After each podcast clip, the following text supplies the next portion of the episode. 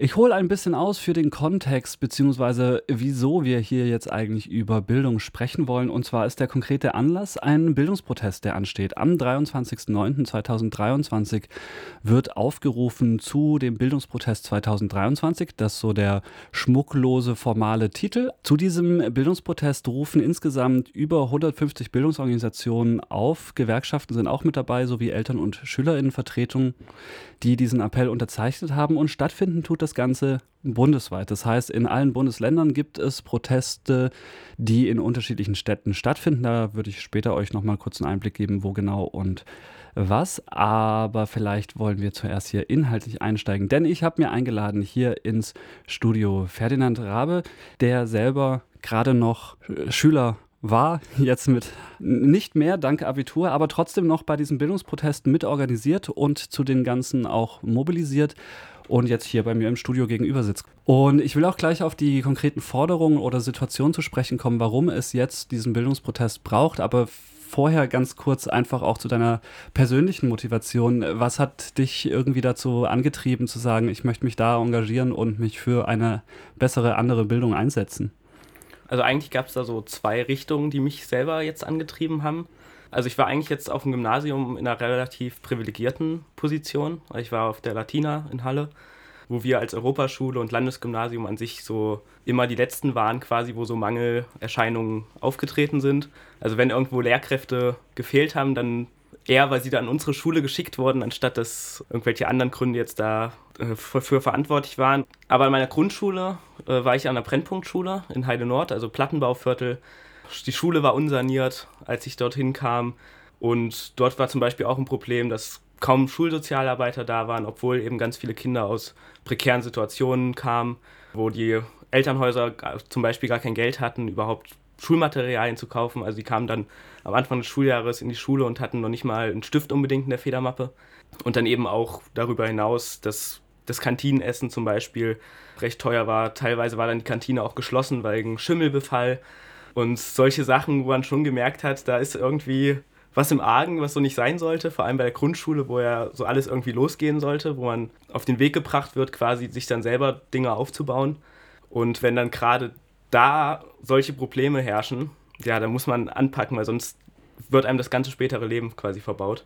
Letzte Woche hat das Land Sachsen-Anhalt eine Einstellungsoffensive verkündet. 500 Lehrerinnen oder Lehrkräfte wollen sie einstellen. Das ist natürlich auch so eine Pressemitteilung, die schon darauf hinweist, dass da auch etwas im Argen liegt, wo ja auch was getan werden möchte oder soll.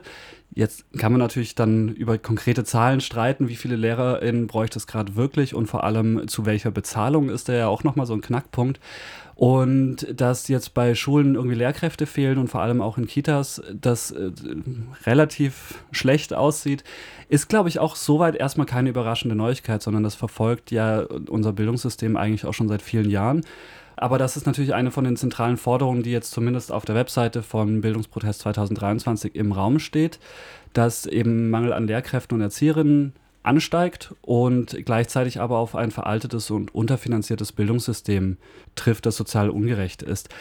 Was genau steckt da dahinter an einer Baustelle? Lässt die sich überhaupt unter ein, einer relativ kurzen Formulierung zusammenfassen, was da alles schief geht, was ihr ansprechen wollt, oder ist das eigentlich noch viel mehr? Also auf jeden Fall eigentlich ein sehr komplexes Thema, weil es halt an quasi jedem Ende in der jetzigen Bildungspolitik eigentlich hakt. Das ist zum einen halt die Bezahlung der Lehrkräfte. Also ich meine, alles wird immer teurer und wie in jedem Bereich, ja, ist das mit Lohnanstiegen und Anpassungen dann immer so eine Sache. und auf der anderen Seite sind dann halt Dinge wie äh, Lehrerinnenschlüssel für Klassen zum Beispiel ein Problem. Also wenn man jetzt dann darüber diskutiert irgendwie, dann stellt sich halt nur noch eine Lehrkraft vor 30 Schüler statt 20 in der Grundschule. Dann wird vielleicht auf dem Papier der Lehrermangel geringer, weil dann natürlich die Klassen wieder geleistet werden können, wo wir jetzt teilweise an Sekundarschulen in Sachsen-Anhalt ja 46-prozentige Quoten haben, quasi, wo der Unterricht nicht geleistet werden kann auf dem Papier. Aber das ändert natürlich nichts daran, dass dann die äh, Lernenden am Ende die Grundschule zum Beispiel verlassen und dann halt massive Defizite haben. Also wir haben jetzt aktuell zum Beispiel rund 20 Prozent der FünfklässlerInnen, die Defizit in Mathe oder Deutsch haben, ein gravierendes. Und das kann man halt auch nicht lösen, wenn man jetzt einfach Lehrerschlüssel zum Beispiel verändert. Und auf der anderen Seite hat man auch noch das Problem, dass man ja nicht unbedingt neue Lehrkräfte anzieht, wenn man in ein System da reingeschubst wird, wo man zum einen im Studium erst total spät irgendwie in Kontakt kommt mit dem eigentlichen, mit der eigentlichen Unterrichtsrealität. Und man außerdem dann halt in der Schule klassisch Frontalunterricht hat. Du hast ganz viele Arbeiten, die du eigentlich so als Lehrkraft vielleicht nicht machen willst, weil das ganze Organisatorische an dir hängen bleibt. Ganz viel, was eben über den eigentlichen Lehrauftrag hinausgeht. Eben wenn ich jetzt an meine Grundschule denke, dass die Lehrkräfte sich dann zum Beispiel halt mit den Eltern damit auseinandersetzen müssen, dass Schulbücher beschafft werden oder sowas. Das ist halt alles an sich so eine Mehrbelastung, die dann zum Beispiel auch gar nicht beachtet wird, weil man das als Lehrer dann halt über den eigentlichen Stundensatz hinaus macht. Ich glaube, da muss man halt an ganz vielen Stellen eigentlich schrauben, damit der Beruf attraktiver wird und eben auch überhaupt mehr Planstellen geschaffen werden.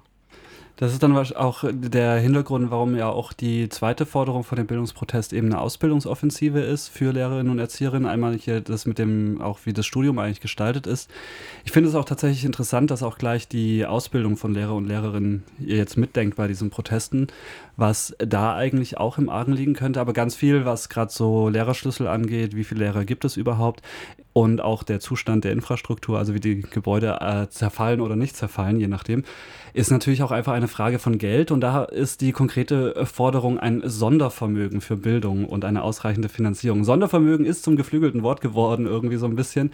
Ist das direkt auch eine Anspielung auf das Sondervermögen für die Bundeswehr? Habt ihr da sozusagen auch eine Kritik daran? Ja, das ist deshalb auch mit diesen 100 Milliarden so die Zahl im Raum. Ja, weil es natürlich, also als dieses Sondervermögen für die Bundeswehr verabschiedet wurde, war da ja schon quasi die Debatte, brauchen wir das Geld nicht an anderen Stellen.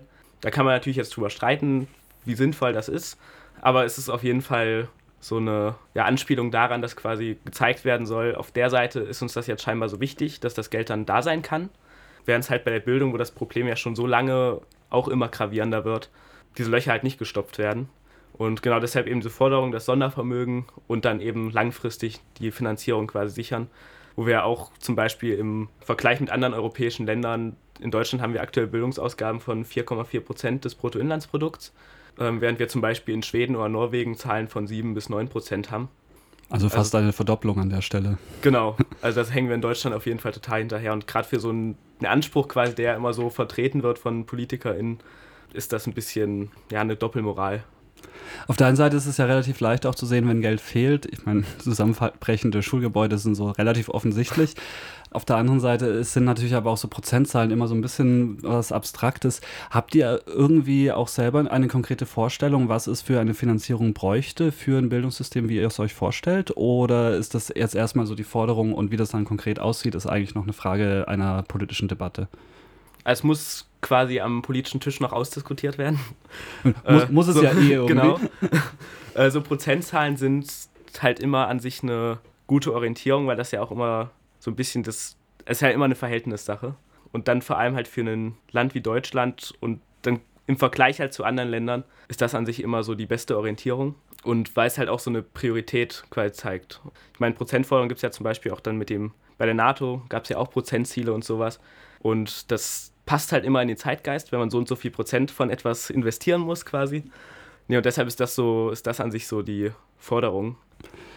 Das ist ja auch gleichzeitig so ein bisschen äh, ein Signal von wegen äh, Sondervermögen für die Bundeswehr, Sondervermögen für die Bildung, setzt doch mal die Bildung mindestens gleichwertig wie praktisch das Militär von der Priorität in der Politik.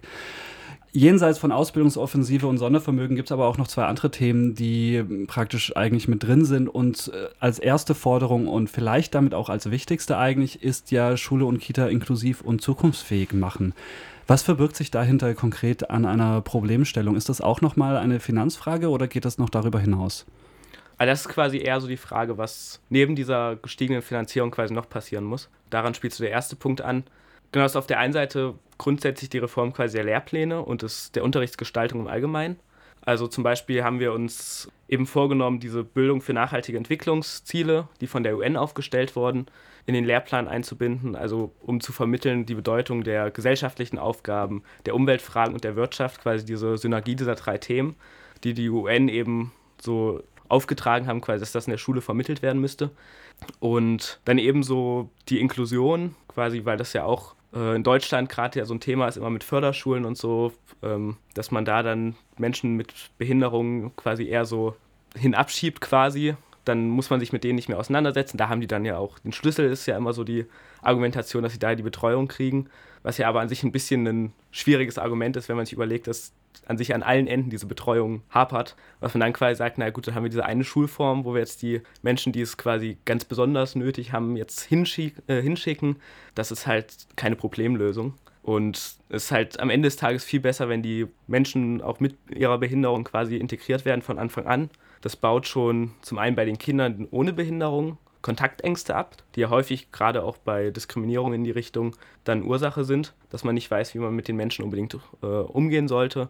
Und auf der anderen Seite sind eben viele von den Menschen, die dann so auf Förderschulen geschickt werden, haben halt ja Einschränkungen, die an sich nicht so gravierend sind. Also da reicht dann zum Beispiel, wenn man irgendwie auf einem Auge blind ist, dass man dann schon gesagt wird, naja gut, dann gehen wir in die Förderschule, auch wenn man das halt im normalen Unterricht an sich so auch mitgehen könnte. Und deshalb sollte sowas eigentlich wirklich nur für irgendwie ganz besondere Fälle im Zweifelsfall eine Sache sein. Aber grundsätzlich die meisten Sachen, wenn du dann halt den Betreuerschlüssel zum Beispiel dann an Schulen auch anpasst, die Betreuer, die halt jetzt an Förderschulen sind, dann da einbindest, dann ist das an sich eine super wichtige Sache, um eben auch diese äh, Diskriminierung in die Richtung auch langfristig eben abzubauen ganz umfassende Vorstellung, also eigentlich was alles anders äh, werden könnte, so auch direkt aus der Erfahrung die Schule zu erleben. Und das bringt mich vielleicht auch zu dem letzten Punkt, nämlich dass der ist einfach betitelt mit echter Bildungsgipfel auf Augenhöhe und das entspricht sehr meiner Schulerfahrung, dass die Augenhöhe fehlt, dass die Beteiligung auch irgendwie von Leuten, die praktisch zur Schule gehen müssen, beziehungsweise ja, dürfen, aber es gibt ja auch eine Schulpflicht, also auch müssen, eigentlich keine Rolle spielen an den meisten Schulen. Also im Wesentlichen man darauf angewiesen ist, dass Lehrerinnen sich auch wirklich dafür interessieren, wie es den Schülerinnen geht, um das überhaupt auch ernst zu nehmen. Und da ist vielleicht auch das Ganze einzuordnen, aber ich schätze auch nochmal auf einer bundespolitischen Ebene, wie eigentlich über Schule gesprochen wird. Wie sehe das für dich oder beziehungsweise auch für euch als Protestbündnis im besten Fall aus, einen Dialog auf Augenhöhe? Genau, es gab ja jetzt schon quasi einen Bildungsgipfel, der ja sehr mau ausgefallen ist wo dann, ich glaube, zwei Bildungsministerinnen am Ende mit der Bundesbildungsministerin dann zusammen an einem Tisch saßen. also eine Sache, die nicht unbedingt äh, so einen gravierenden Effekt hat. Genau, und da stellen wir uns quasi vor, dass es zum einen eben wirklich mal alle BildungsministerInnen aus allen 16 Bundesländern, was ja in Deutschland immer noch so ein Thema ist, auch bei dem Bildungsprotest, dass das ja immer noch jeder so sein eigenes Süppchen kocht, dass die quasi wirklich mal alle an einen Tisch setzen müssen und dort das auch so ein bisschen in die Richtung mal gehen soll, quasi diesen Anspruch abzulegen, dass jetzt jedes Bundesland halt für sich entscheidet, was es unbedingt für richtig hält und so. Und halt auf der anderen Seite deshalb eben das auf Augenhöhe, dass auch Akteure eben eingeladen werden, die nicht jetzt einen Ministerposten besetzen, sondern halt wirklich in, an den Schulen sind. Also Vertreter von Schulsozialarbeiterinnen, von Gewerkschaften, LehrerInnen und am besten Fall dann eben auch Betroffene, also SchülerInnen. Weil das eben so, ich meine, man kann viel über Bildung reden, aber am Ende des Tages ist das auch immer so eine Frage, wo gehen zum Beispiel die Kinder jetzt von der Bildungsministerin hin? So, die werden vermutlich nicht auf eine Brennpunktschule gehen, sondern eher dann auf eben ein Landesgymnasium, wie ich es jetzt zum Beispiel auch war, und haben dann halt auch ein ganz anderes Bild von der ganzen Sache. Und ich glaube, wenn da VertreterInnen eben aus allen Bereichen da sind, dann wird, glaube ich, auch diese gravierende, dieses gravierende Problem nochmal anders deutlich. Gibt es bisher eigentlich tatsächlich auch äh, Schülerinnenvertretungen, die gehört werden oder ist das einfach flächendeckend einfach nicht der Fall auf so einer Landes- bzw. Bundesebene? Also es ist, wenn schon immer mal so eine Eintagsfliege eigentlich. Also von daher so richtig, dieser Draht ist leider so immer noch nicht da. Das heißt, Demokratie an den Schulen muss noch geübt werden. Sind wir noch nicht ganz so weit an der Stelle. Der Bildungsprotest ist jetzt für den 23. September angesetzt. Da gibt es Demonstrationen. Ich kann vielleicht auch mal an der Stelle ganz kurz für alle, die es interessiert, durchsagen. In Halle 14 Uhr am Steintor. Und ich hatte vorhin auch gesehen, dass es in Berlin am Brandenburger Tor um 11 Uhr am Brandenburger Tor auch eine Demonstration gibt. Und es in Potsdam zum Beispiel um 12.05 Uhr am Landtag. Heißt, da ist es auf jeden Fall möglich. Teilweise sind die Proteste auch schon morgen, in Hessen zum Beispiel. Äh, da kommt wahrscheinlich die Ländersache wieder ins Spiel. Und gleichzeitig habt ihr aber auch eine Online-Petition laufen, wo Leute praktisch den Protest auch so per Petition unterstützen können. Das alles zu finden unter schule-muss-anders.de und dann Schrägstrich Bildungsprotest 2023. Also im Internet unter Bildungsprotest 23 einfach suchen mit der beliebten Suchmaschine der eigenen Wahl und dann dürfte das auftauchen. Und da gibt es auch nochmal mehr Informationen auch über die Hintergründe. Spannend wäre an der Stelle noch, der 23.09. jetzt als Aktionstag ist natürlich so ein Moment des Protestes. Wieso dieser Tag und wohin danach? Ja, es ist so ein bisschen quasi eher die Frage, warum erst jetzt? Also das, das ist so ein bisschen das Ding. Ähm, also zum Beispiel in Halle hatten wir auch schon äh, vor einer Weile quasi versucht, dem Stadtschülerinnenrat da so etwas in die Richtung aufzubauen.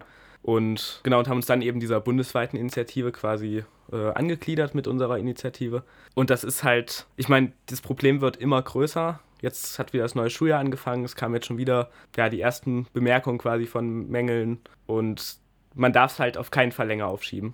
Und deshalb jetzt dieser Tag, der vielleicht auch, wenn er es jetzt nicht direkt wachrüttelt, dann Beginn ist quasi von ja, einer neuen längerfristigen Initiative, die auch dann vielleicht längerfristig in Protesten äh, sich äußert, um dann halt den Druck jetzt wirklich aufrechtzuerhalten und dann nicht mehr irgendwie jetzt zurückzuweichen, wenn da mal wieder zum Beispiel so jetzt wie mit dieser äh, Ausbildungsinitiative jetzt in Sachsen-Anhalt so kleine Sachen kommen, die wieder so ein bisschen besänftigen wollen. Genau, dass da eben nicht zurückgeschreckt wird, bis wirklich tiefgreifend was passiert.